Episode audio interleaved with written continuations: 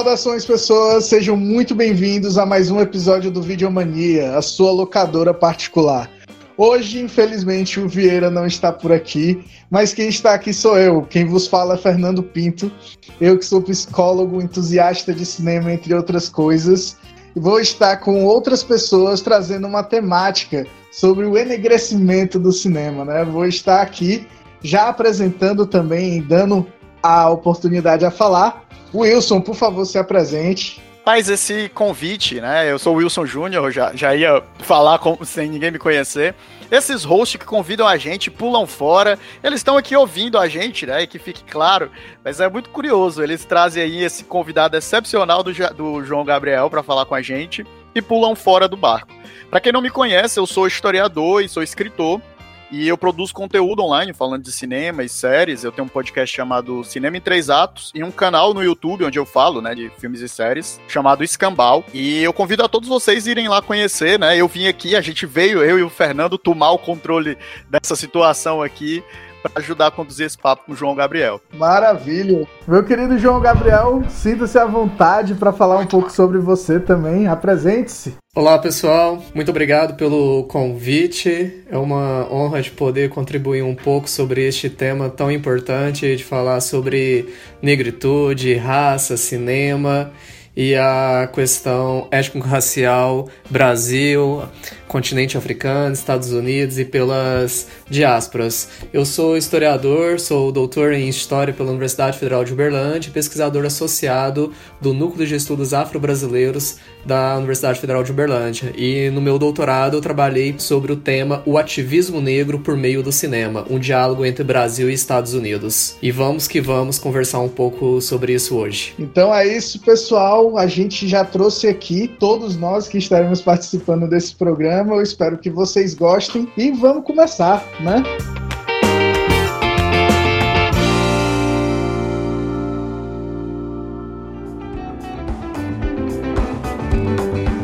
Como dito, hoje iremos falar sobre a questão da negritude, uma questão que é uma pauta importantíssima e vem sido muito levantada né, nos últimos tempos diante das diferentes coisas que estão acontecendo em relação ao movimento Black Lives Matter, em relação à temática racial como um todo. Então é muito importante a gente poder pensar no cinema e os diferentes aspectos com o que a negritude se relaciona. Então, quando a gente levanta todo esse assunto, é claro que ele é muitas vezes levantado em momentos de tensão e conflito, mas a gente precisa deixar claro que essa temática é sempre necessária de ser trazida, pois ela também traz constantes questões de injustiça social que perpassam o nosso país, né? É legal a gente poder falar e formar uma mesa trocando essa ideia através do trabalho do João Gabriel, né? Que ele já falou aqui que fez essa tese maravilhosa. Eu super indico. É disponível, Gabriel, para outras pessoas lerem? Sim, sim, está disponível no site da Universidade Federal de Uberlândia, mas também se colocar João Gabriel Ativismo Negro no Google,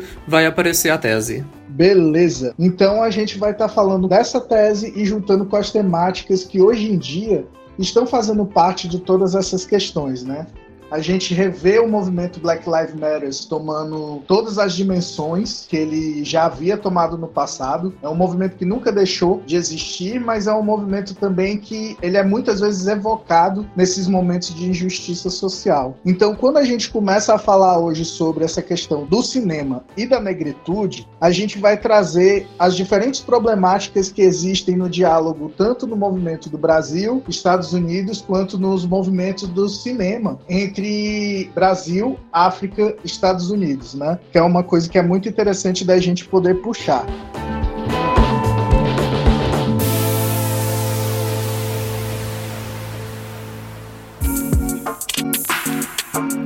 A temática ela surge, né, como você falou, né, o Black Lives Matter é uma pauta constante nos movimentos negros, especialmente nos movimentos negros norte-americanos, né, que acabou, né, com o evento do falecimento do George Floyd, né, do assassinato do George Floyd por um policial nos Estados Unidos, ganhou uma notoriedade internacional, né, e escapou ali dos Estados Unidos para virar protestos pelo mundo inteiro com essa temática sendo levantada. Mas o nosso foco não é necessariamente esse, né, o nosso foco vai ser falar sobre o cinema e como a negritude negritude importa no cinema, e isso é muito importante porque a cultura, ela, ela é responsável por quebrar muitas barreiras, né? Dar voz e, e espaço para as pessoas contarem suas próprias histórias, né? E, e na verdade, é, quando você olha para o cinema, né, você vê um reflexo do próprio preconceito e da discriminação e da desigualdade que existe dentro da sociedade, né? Então, o diálogo que existe entre a produção artística cinematográfica, especialmente falando de Estados Unidos, né, que a gente vai falar aqui não só do Brasil, mas também dos Estados Unidos, a gente vai poder ver muito, não só dentro das narrativas que vão ser abordadas durante a nossa conversa, mas no próprio ato de se fazer cinema, é, como esse racismo acaba funcionando. E aí eu queria que é, o João, ele, de certa forma, abrisse, falando sobre o trabalho dele especificamente, mas justamente fazendo esse paralelo aí, Brasil, Estados Unidos e África, que é o diálogo, né, que ele acaba tecendo dentro do seu trabalho. Sim, sim. Obrigado por essa introdução, muito pertinente, falando da questão do Black Lives Matter, que começa nos Estados Unidos e depois vai para outras localidades, e o Brasil, por ter mais da metade da população sendo compostas por pretos e pardos, a população negra também tem essa demanda, né, de que vidas negras importam. Para nós falarmos um pouco dessa relação entre negritude e cinema, nós temos que entender que os Estados Unidos e o Brasil teve a escravização, ou seja, vários séculos no qual brancos escravizaram pessoas negras que foram arrancadas do continente africano. Posteriormente à abolição da escravização, nos Estados Unidos, que aconteceu em 1863, e no Brasil em 1888, algumas iniciativas no campo cultural, aqui para falarmos de cinema, foram tomadas. E essas iniciativas vão surgir efeito quando surge o cinema, o que eu chamo de cinema negro. Mas o que eu estou entendendo como cinema, como cinema negro? São pessoas negras fazendo cinema. E também temos o cinema de temática negra, ou seja, pessoas brancas representando a cultura negra, representando a questão negra. Então, quando falamos de cinema Brasil, Estados Unidos e continente africano, de uma forma inicial eu quero pincelar algumas questões. Primeiro, no Brasil, para nós falarmos de negros no cinema ou de um cinema negro, nós temos que entender alguns movimentos. E eu vou destacar um deles, que foi o Teatro Experimental do Negro. O Teatro Experimental do Negro surge para que tivesse peças encenadas por negros e dirigidas por negros, e também com alguns roteiros escritos por pessoas negras, ou seja, um olhar negro para os palcos e também pessoas que não estivessem pintadas de preto, ou seja, não tivesse o blackface representando pessoas negras da sociedade. Então, o teatro experimental do negro, surgido no Brasil na década de 1940, precisamente em 1943, pelo Abdias do Nascimento, vai influenciar posteriormente o surgimento do que as pessoas do que nós chamamos de cinema negro, que é o negro dando voz aos próprios negros dentro das telas de cinema. Nos Estados Unidos também vai ter a questão do blackface, vai ter a questão do cinema negro, o negro no cinema antes sem voz e depois, aos poucos, com uma voz, e essa voz a luta pelos direitos civis, lembrando que nos Estados Unidos nós tivemos um apartheid, um leis que segregavam as pessoas brancas das pessoas negras. No continente africano, eu quero destacar duas iniciativas. A primeira é o, a indústria de cinema da Nigéria, o chamado Nollywood, que produz milhares de filmes por ano. E também quero destacar um festival de cinema que acontece no país de Burkina Faso, o Festival Pan-Africano de Cinema e Televisão, no qual, durante estes festivais, a população lota estádios para assistirem filmes, tanto produzidos no continente africano, como filmes estrangeiros produzidos nos países diaspóricos africanos, como por exemplo Estados Unidos, Colômbia, Cuba, Brasil. Então, falar de cinema e negritude, nós temos que falar de quem está na frente das câmeras, os atores, as atrizes, os figurantes, se tem voz, se não tem, mas também nós temos que falar de quem está atrás das câmeras, seja no roteiro, seja na direção, ou seja no investimento para que estes filmes sejam representados. E quando nós estamos falando disso tudo, vai passar por diversos assuntos, como por exemplo, estereótipos, privilégio branco, a questão do colorismo e mestiçagem, e eu quero já começar a fazer uma reflexão para nós e para os nossos ouvintes, que é o seguinte: está em voga, está em todo vapor essa questão do assassinato do George Floyd nos Estados Unidos, em Minneapolis, por um policial branco.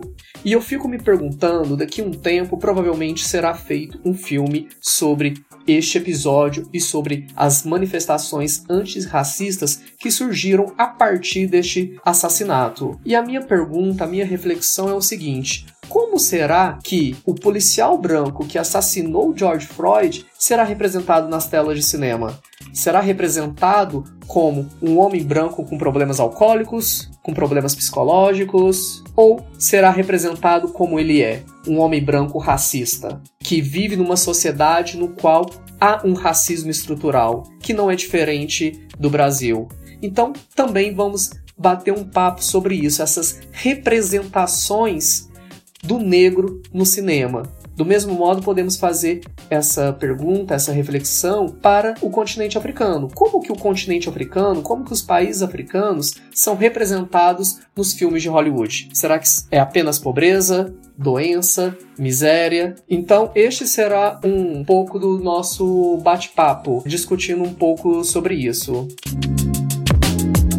É muito legal tu, tu, tu, levantou essa questão de como eles vão ser apresentados e por quem eles vão ser representados, né? Na feitura de um filme, por exemplo, como esse do George Floyd. E algo que a gente vai discutir aqui, que tu já falou nessa tua fala no preâmbulo, é a diferença entre um cinema que tem temática negra e o cinema negro, né? Fazendo uma distinção aí entre essas duas coisas, sendo o cinema negro aquele que tem, né, pelo menos majoritariamente no controle da, da, da condução desse tipo de projeto, pessoas negras e já o, o, o, cinema que, com temática negra pode ser um cinema feito por pessoas brancas, mas que tem ali como plano de fundo uma temática de negritude sendo abordada. Como eu falei na minha apresentação no, no início, eu sou escritor, né? E esse é um debate que acontece de maneira muito frequente dentro, tem acontecido de maneira muito frequente recentemente dentro do meio literário, que é justamente a questão do lugar de fala, né? Na hora de você construir narrativas. Isso é algo um pouco, assim, na minha opinião, complexo, né? No sentido de que as pessoas estão ficando radicais no sentido de que se, por exemplo, você é negro, você não poderia escrever sobre personagens negros ou sobre temáticas negras. Se você não é mulher, você não poderia escrever sobre mulher. Se você não é LGBT, você não poderia escrever como LGBT. O meio editorial, ele não chegou nesse ponto, né? O meio editorial, ele na realidade tem se adaptado a isso com ferramentas editoriais. Por exemplo, uma ferramenta que tem se tornado popular é a leitura sensível.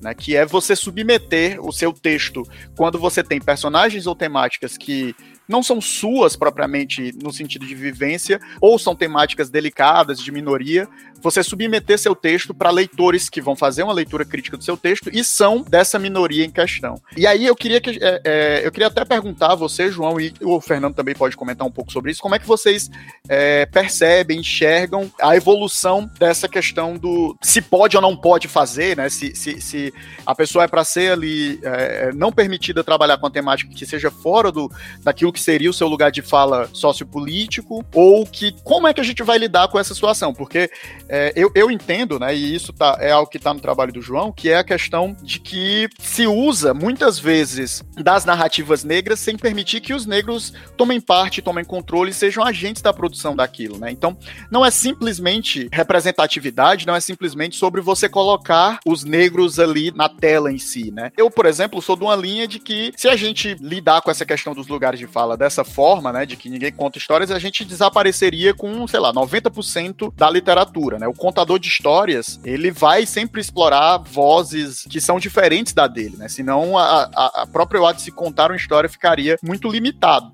Mas de que forma a gente pode evoluir isso para que essas narrativas de fato alcancem ou se aproximem mais daquelas pessoas que estão sendo representadas nelas? Concordo contigo, Wilson, nessa questão do que você fala de tomar cuidado com o que que chamamos de lugar de fala. Eu acho que essa prática da leitura sensível pelas chamadas minorias pode ser um caminho, mas tem que ser uma pessoa que entende do assunto para fazer essa leitura sensível. E trazendo para o campo do, do filme, o porquê eu falo isso? A cineasta Daniela Tomás ela fez um filme que aborda o tema da escravidão no Brasil, da escravização, que chama Vazante. E foi totalmente a partir do olho do branco explorador, do branco que violenta a mulher negra, do branco que escraviza as pessoas negras. Ou seja, ela fez uma leitura a partir do clássico da história, da sociologia, do intérprete do Brasil chamado Gilberto Freire, que meio que elabora ou dá um, um refinamento para o mito da democracia racial, no qual impera no Brasil achando que todos nós somos iguais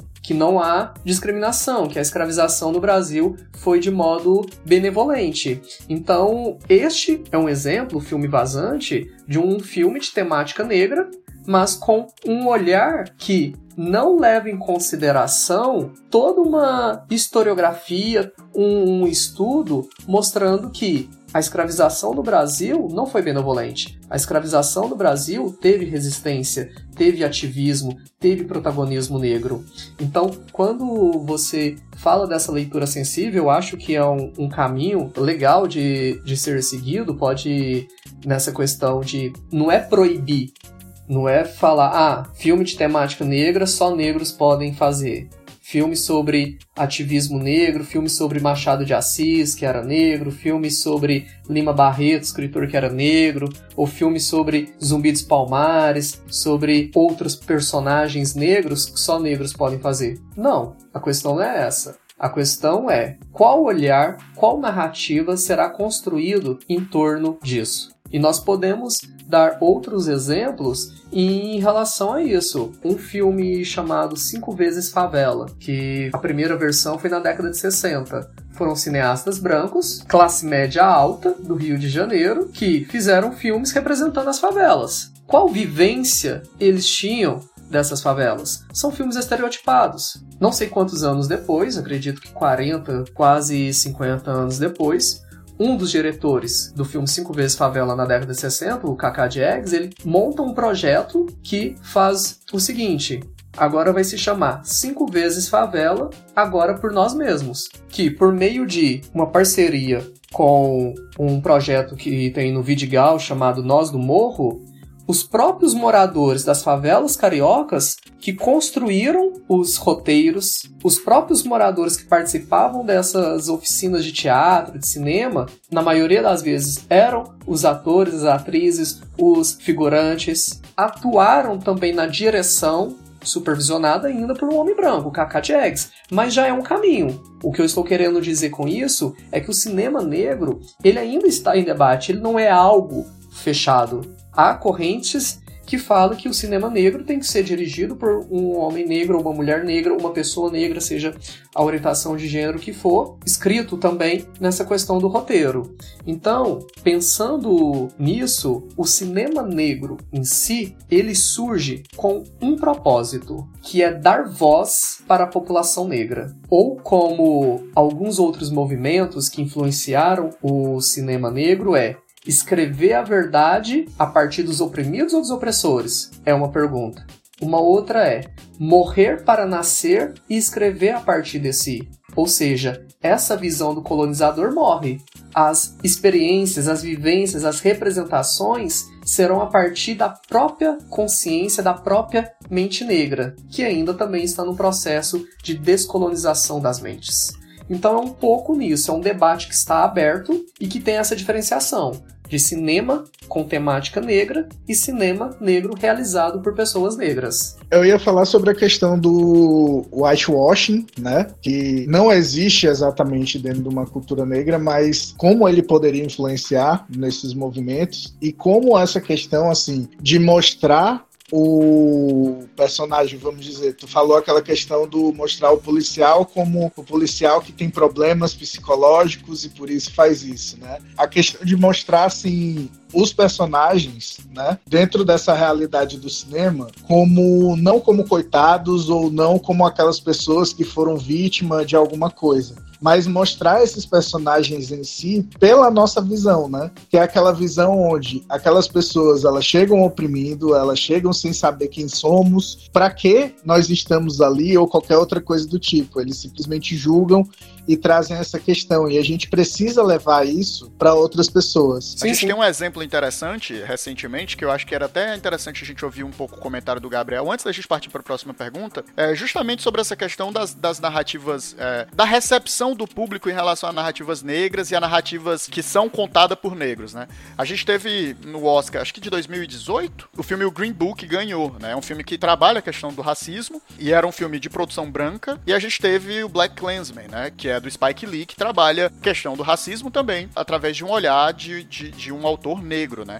E no fim das contas, o Green Book acabou vencendo o Oscar de melhor filme concorrendo contra o Black Klansman. E eu, eu devo dizer que eu gostava de Green Book, achava ele um filme ok, até o momento que ele ganhou o Oscar do Black Klansman. Aí, a partir desse momento, eu passei a odiar esse filme com todas as forças do meu coração. Um, porque ele é um filme super chapa branca, né? Que é o que a gente pode dizer. É um filme que é esse olhar da culpa branca, né? Que até o João falou um pouco sobre isso, né? Esse olhar do branco sobre a temática, né? Como, por exemplo, o filme de favelas que você citou, que vai mostrar ali o homem branco, mas que ele não é mal, mas ele é racista, né? E, e o racismo, ele é sempre, de certa forma, amenizado. E, obviamente, a gente não pode cair num maniqueísmo de que, ah, a pessoa necessariamente é má para ser racista. Não é, não é bem isso que eu tô querendo dizer.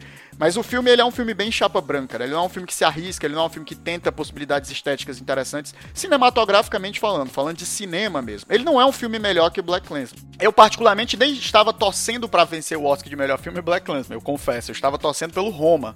Só que não era feitio de Hollywood premiar um filme estrangeiro como o melhor filme. Mas o, o, a grande coisa, o meu ponto aqui é justamente esse, né? Como, no fim das contas, na hora de se premiar, na hora de se aclamar, opta-se por aclamar ali o filme com temática racial negra feita por brancos do que o filme com temática racial negra feita por pretos, né? Então, isso incomoda profundamente, assim, pelo menos a minha experiência é essa. Um filme que eu tinha achado até ok, apesar das questões polêmicas que envolviam ele, passou a ser um filme que eu desgostei totalmente, assim, por conta dessa conjuntura que nem pertence necessariamente à ficção, né? É uma coisa mais externa de premiação e, e política, né? Social. Sim, muita informação e muito assunto para falarmos nesse, nesse podcast, tentando construir uma linha de raciocínio a partir dos comentários do Fernando e do colega Wilson. Essa questão de como que vai ser representado o assassino do George Floyd, quando eu trago na questão se tem problemas com álcool, problemas psicológicos,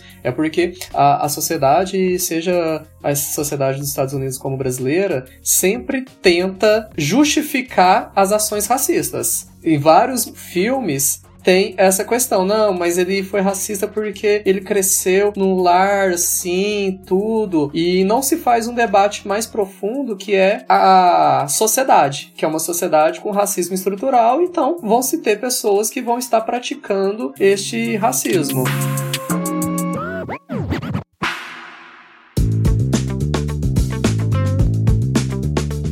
Existe um fenômeno agora que vem sido falado até na psicologia, que é o gaslighting, né? Isso. Que é tipo meio que jogar uma cortina de fumaça no meio do negócio. E uma dessas coisas é a manipulação da realidade que está acontecendo. O pessoal, ao invés de falar, olha, essa realidade é cruel para vocês, etc., mas olha a realidade desse cara aqui para vocês verem como é complicada. E a gente, dentro de um cinema negro, né, a gente corta esse fenômeno gaslighting e a gente começa a construir a coisa a partir do nosso sofrimento, né? Tu consegue falar sobre essa perspectiva, assim, essa mudança, né, de tipo, tirar tudo isso e colocar a nossa visão que os impactos disso eu imagino que sejam, caramba, tipo Sidney Poitier, né? Porque nós e Corra, principalmente Corra, eu vejo como um filme que faz esse choque, entendeu? Tipo, ó, a galera tem esse problema aqui e eu vou falar desse problema aqui e vão se lascar o que vocês imaginem e tudo mais. Porque é essa a problemática.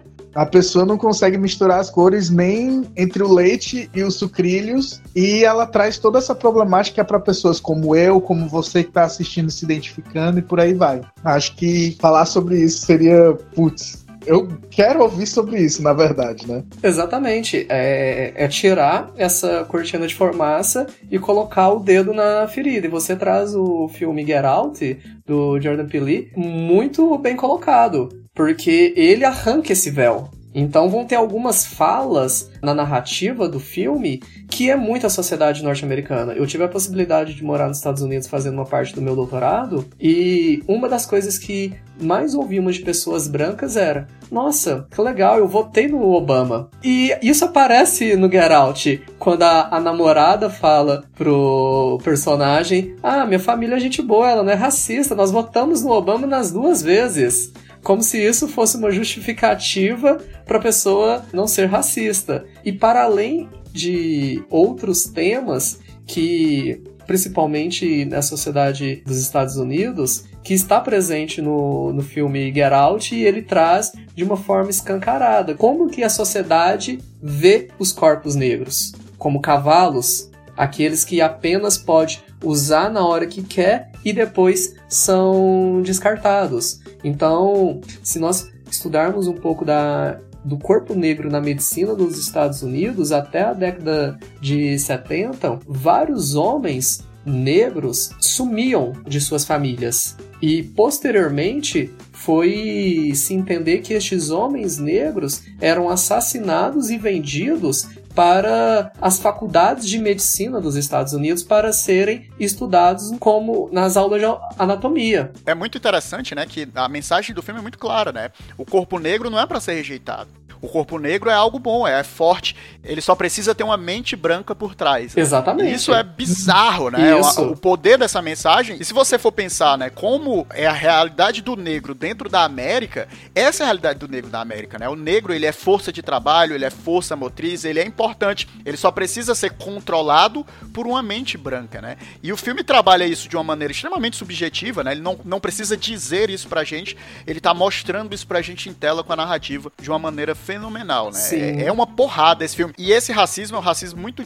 difícil de perceber. É diferente de perceber porque é o racismo disfarçado de admiração, né? Você tá fazendo um pseudo-elogio ali pro, pro negro ao elogiar sua força, sua vigor, sua virilidade, quando na verdade você tá simplesmente estereotipando a população negra de uma forma, né? Estabelecendo para a população negra uma função. E isso, por exemplo, é, a gente pode discutir mais à frente, é, por exemplo, o que acaba acontecendo com o cinema de Black Exploitation, né? É, que vai explorar os estereótipos que, que se esperavam do negro. Né? Sim, exatamente isso. E Wilson, você toca num assunto que é perfeito, não apenas em Get Out, mas também em outros filmes que tem essa questão do white savior, né? O branco salvador, o branco que conduz, porque quando fala dessa questão o negro enquanto força física e o branco enquanto força intelectual está retomando estereótipos do período da escravização. Não só estereótipos, tinham correntes teóricas científicas que falava que o negro tinha um intelecto a menos que o branco, por este motivo que o branco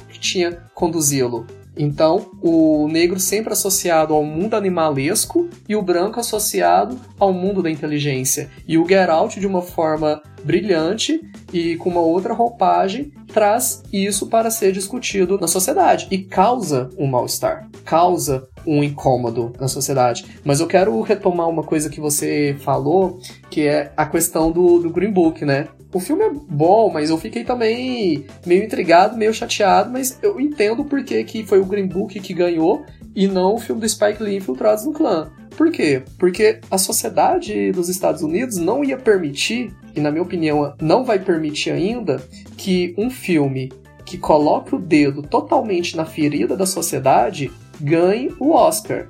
Porque o, o Green Book você fez, na minha opinião, a leitura certa. É um racismo suave. É uma crítica suave à sociedade. É um filme também, na minha opinião, White Serval. O branco meio que salvando o negro no, no, na cena final, tudo, no decorrer Tem uma redenção filme. branca, né? Exatamente. Tem uma redenção branca também, que é uma coisa que eles, que eles anseiam desesperadamente, né? Compensar a escravidão, né? Essa redenção que essa uh, que uma que uma esquerda branca tem, né? Essa culpa branca e, e, e, eu acho que é um Oscar, eu gosto de chamar que é o Oscar da culpa branca ele. Exatamente. E eu ainda você, eu acho que temos que sinalizar, né? É uma redenção para uma determinada parcela da sociedade, porque uma outra parcela significativa tanto da sociedade brasileira quanto da sociedade é, estadunidense, por ter este racismo estrutural, não acha que tem que ter é, reparação. Então, é, para finalizar essa minha fala, nessa questão do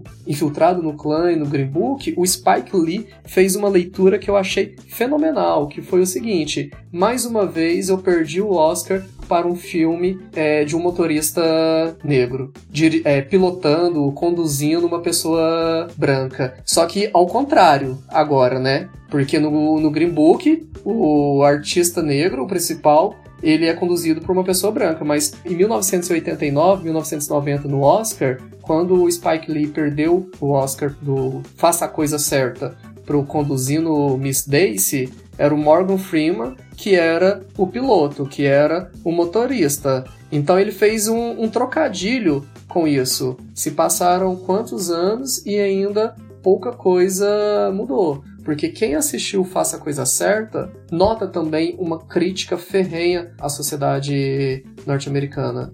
E quem não assistiu também fica aí a dica para estar tá assistindo. E aquele comentário do Fernando na questão de estar tirando essa cortina de fumaça e colocando o dedo na ferida, eu acho que o cinema negro nos Estados Unidos e no Brasil, cada dia mais está fazendo isso, colocando o dedo na ferida, falando de assuntos que está camuflado debaixo do tapete, atrás da porta, assuntos que fica meio, ah, se eu falo, se eu não falo, e eles estão colocando um elefante branco dentro da sala, ou seja, tem que se falar sobre esse assunto. É bem interessante tudo isso que tu falou, João Gabriel, porque pra gente poder botar o dedo na ferida, pra gente poder fazer essa explanação das coisas, a gente precisa fazer com que esse cinema cresça. E querendo ou não, todo mundo precisa de financiamento para fazer os seus projetos, realizar as coisas aí é onde vem a grande pergunta, né? Como é que tá essa questão do financiamento para produções negras e como pessoas podem auxiliar no meio disso, né? Como as pessoas que representam, essas pessoas que trazem a representatividade, elas podem auxiliar dentro dessa produção do cinema negro. É, realmente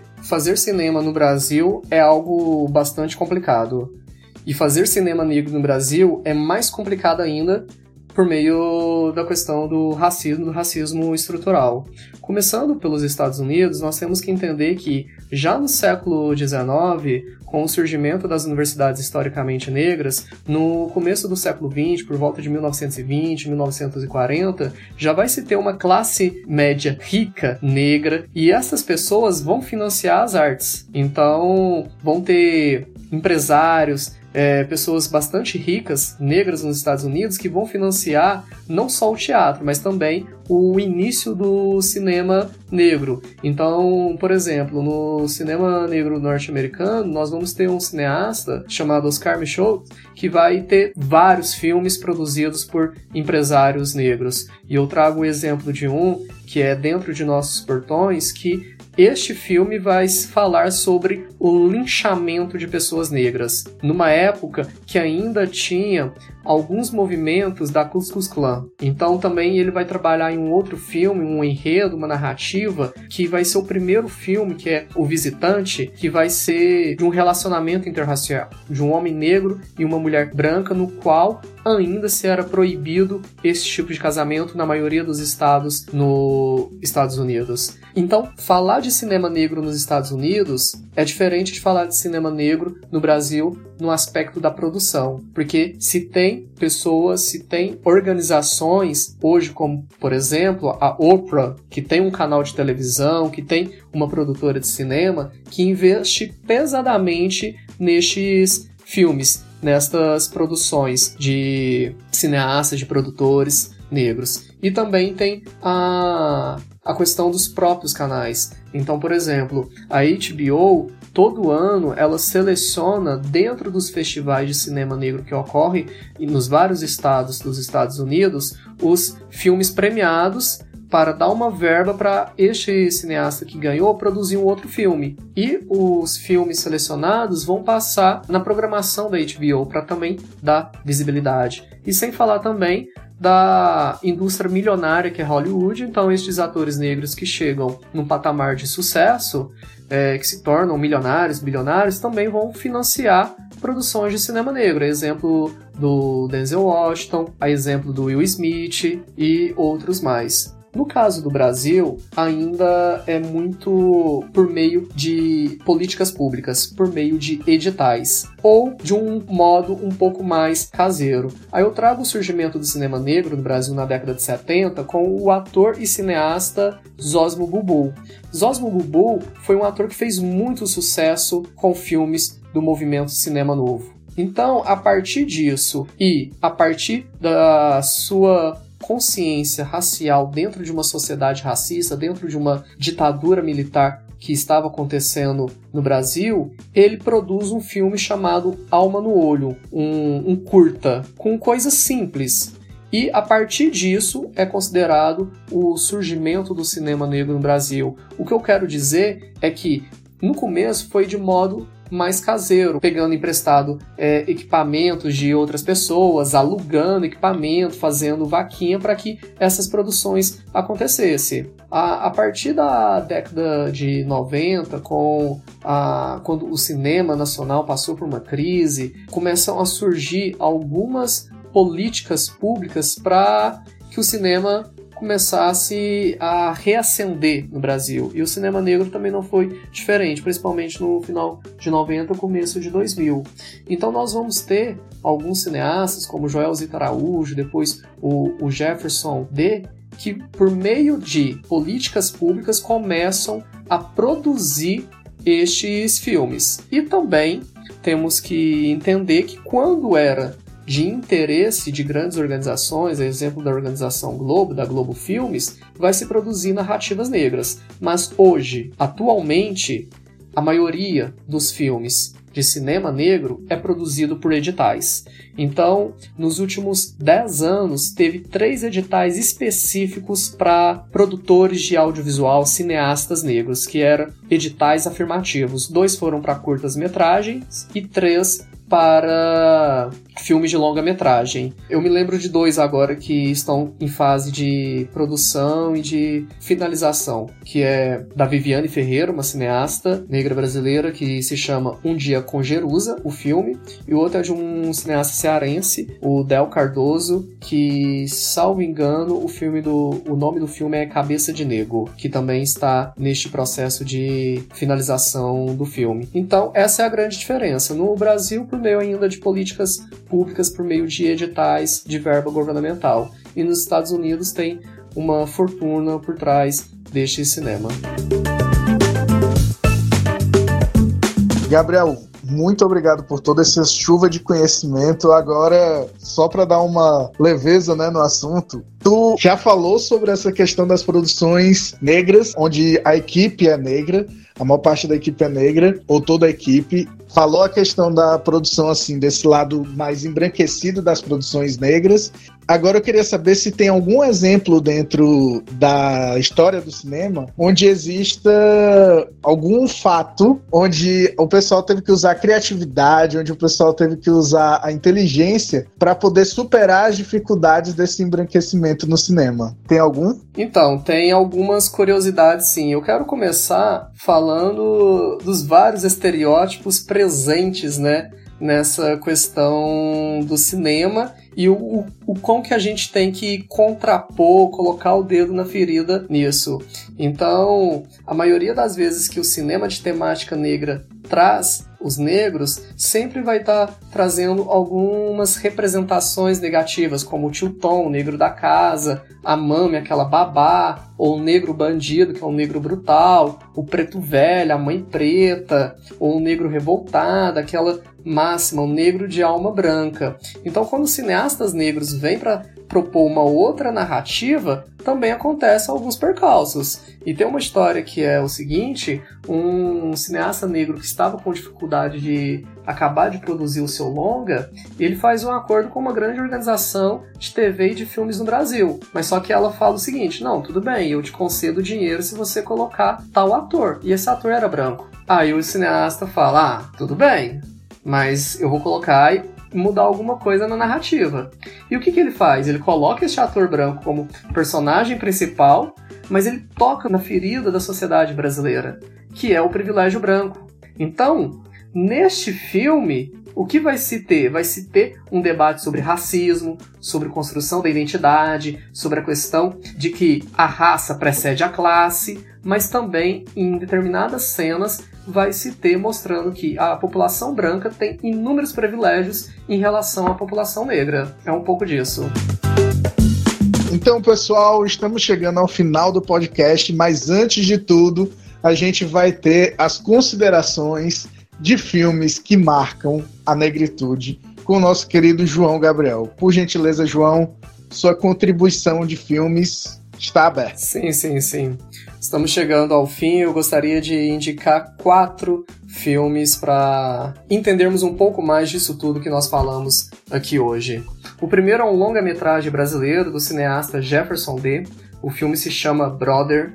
É a história de três amigos da cidade de São Paulo, moradores da favela do Capão Redondo, e vai contar a história de dois amigos negros e um amigo branco, e como que a história de vida de crianças, adolescentes, amigos na fase adulta, cada um segue para um lado. Vai ser debatido racismo, antirracismo, identidade, classe, privilégio branco. Vale a pena ser conferido. Está disponível online. Um outro filme que eu quero indicar é O Grande Desafio, do ator e do diretor Denzel Washington.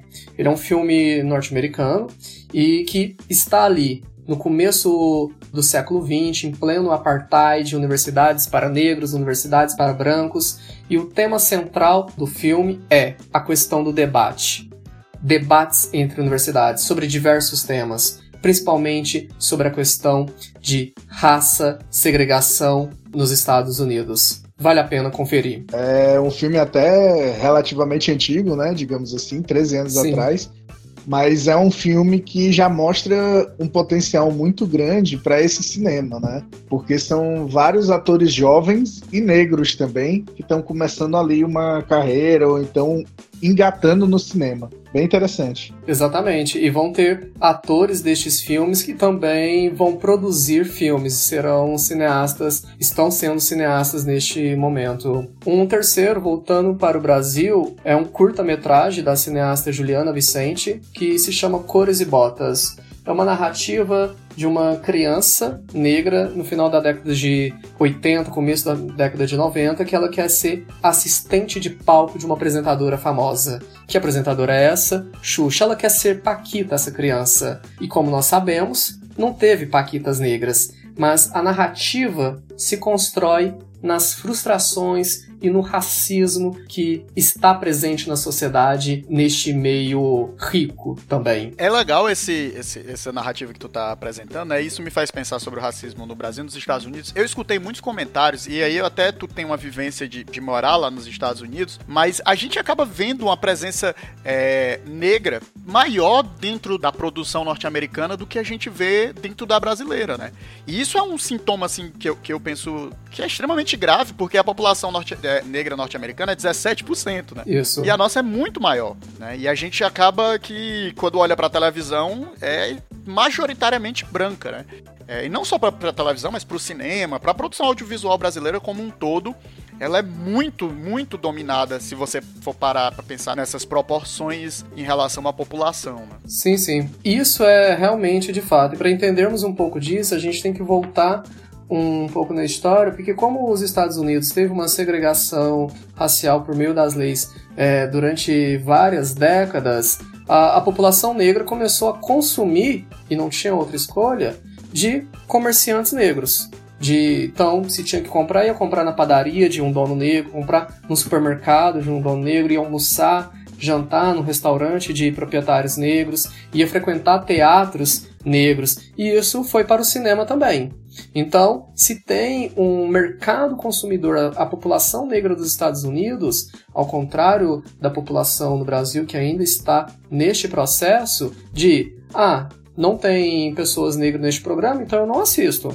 Ah, na novela só tem dois negros e 48 pessoas brancas. Eu não assisto. Nos Estados Unidos se tem muito isso. Tanto que a Oprah fez um sucesso e faz sucesso e tem um canal muito devido a isso. Então tem o que eles chamam de black money, que é negro consumindo de pessoas negras. E uma quarta indicação, que é um documentário da cineasta Ava DuVernay, que é a 13 terceira emenda, que também está disponível nos stream, que é muito bom, que é a respeito do encarceramento em massa de pessoas negras no, nos Estados Unidos e traz depoimentos de alguns teóricos acerca da questão racial nos Estados Unidos. E este filme, este documentário é belíssimo porque dá para se fazer um diálogo com a teoria da necropolítica, que é a política da escolha de quem morre e de quem vive. Cara, é, é legal porque tu traz esse documentário, eu, eu vi ele também, é, é muito pesado, né, Sim. assistir e se deparar. Ele vai falar bastante sobre, por exemplo, como a escravidão vai ser substituída nos Estados Unidos pelo encarceramento, né, o encarceramento, de certa forma, vai virar política pública de assassinato, de morte, de segregação da população negra. E a Ava DuVernay, ela também tem um documentário, não é um documentário, é uma minissérie chamada Olhos que Condenam. Tá na Netflix essa minissérie, e ela vai falar sobre o caso de quatro jovens negros que são condenados a 10 anos. Eles são condenados por um crime que eles não cometeram simplesmente porque eles eram negros, né? E é assim, eu recomendo assistir, é maravilhoso, é muito bem feito, muito bem atuado, assim. É, se eu não me engano, o protagonista da série ganhou, eu acho que ele ganhou o Globo de Ouro ou foi o Emmy é, de atuação. É, é arrebatadora a atuação dele. Mas eu recomendo você levar aí um pacote lenço, porque eu, sinceramente, tinha que pausar para chorar. Exatamente. Não dava para assistir chorando. Sim. Eu tinha que pausar para chorar, porque era aquele choro muito convulsionado, muito sofrido. E aí é, eu tinha que dar uma pausa. É uma série bem pesada que realmente tem que pausar engolir o choro, chorar bastante, porque é difícil. É, todas essas questões assim ligadas a essa parte do encarceramento, da injustiça, elas são temáticas que são muito profundas e dolorosas a nós, público negro, né? Então, é uma coisa muito sensível, é um tema muito sensível pra gente, porque querendo ou não, quem cresce no nosso meio, né, quem cresce tanto nas lutas pela negritude quanto por ser negro, acaba sofrendo isso de alguma forma. A gente sofre com esses olhos que condenam a gente sem nem imaginarem o que, que a gente faz, quem a gente deixou de ser, nem nada do tipo. Então, por reconhecer a nossa história, por reconhecer também as nossas lutas, esses são filmes que abrem os nossos olhos e ao mesmo tempo doem, por mostrar como é difícil a gente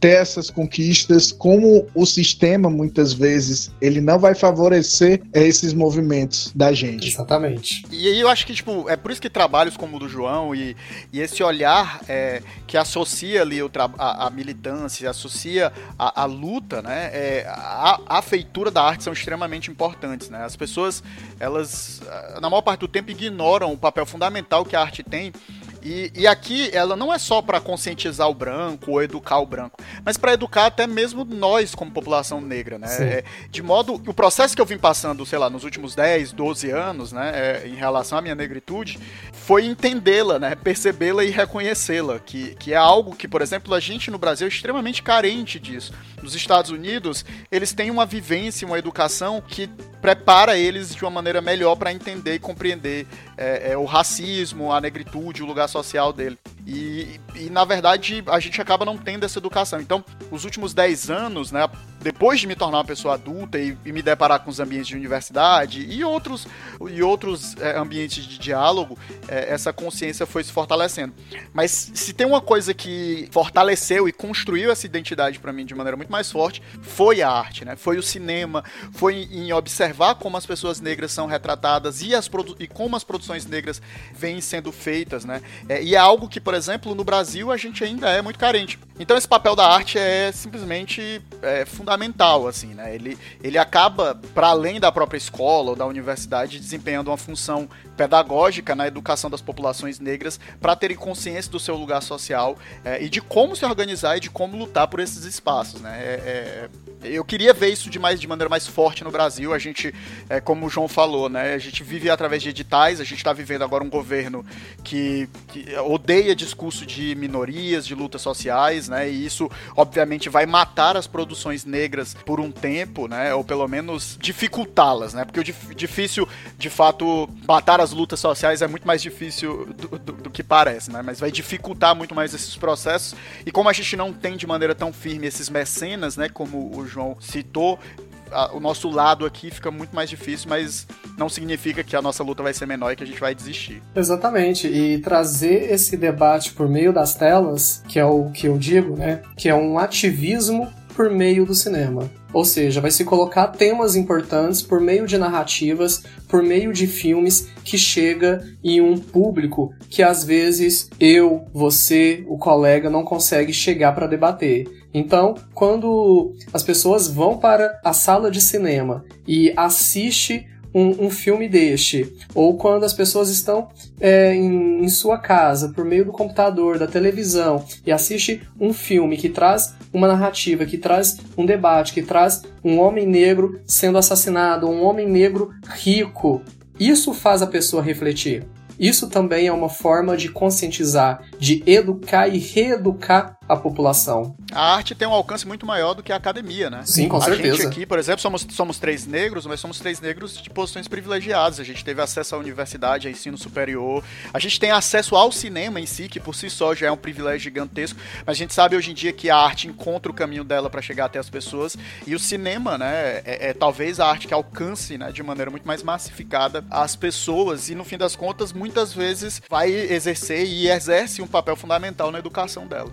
Exatamente. Então, pessoas, muito obrigado a todos vocês que estão conosco até agora, porque esse dia é um dia da nossa voz, é um dia que a gente se empolgou aqui falando sobre todas as temáticas, sobre todos esses filmes, e a gente queria trazer todas essas discussões para vocês, para que vocês possam compreender também um pouco da estrutura do cinema e como o cinema vem mudando também em relação à negritude e os movimentos negros. Para além disso, eu queria pedir as palavras finais do nosso querido Will, do nosso querido João, para que a gente possa fazer este término, esse fechamento de forma tão ótima como a gente começou e enriqueceu essas discussões. Queria agradecer o convite aí do pessoal, né? E eles fizeram isso de uma maneira super interessante, que é abrindo espaço aqui do podcast dele para três pessoas negras conversarem ali, três pessoas negras que não se conheciam, né? E, e abordarem, dialogarem sobre esse, esse tema que nos diz respeito de uma maneira tão profunda e que, na verdade,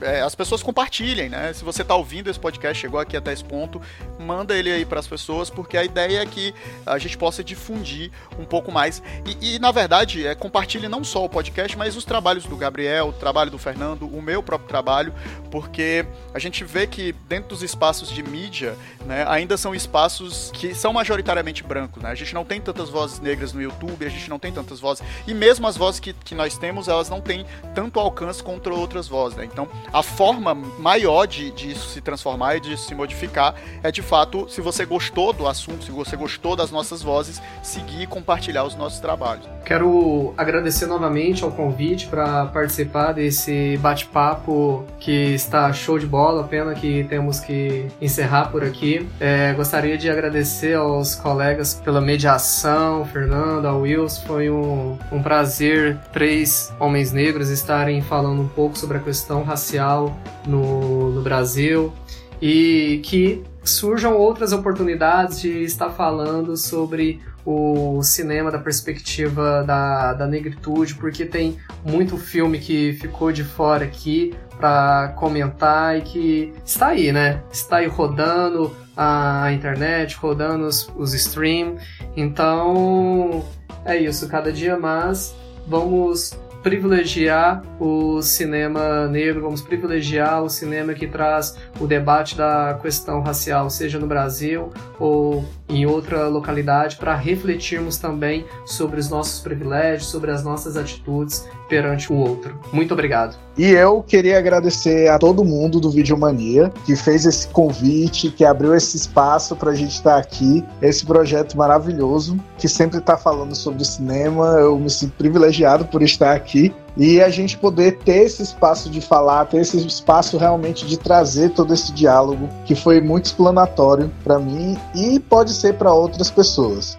Pessoal, aproveitem, sigam nas redes sociais, no Instagram, Twitter e plataformas de podcasts, compartilhem com seus coleguinhas, compartilhem com aquelas pessoas que precisam entender e compreender melhor esse assunto, né, essa temática, e sintam-se sempre à vontade de deixar comentários e etc, para que a gente possa movimentar essas redes. Valeu, muito obrigado a todos. Meu nome é Fernando Pinto, arroba FernandoPNT. Valeu!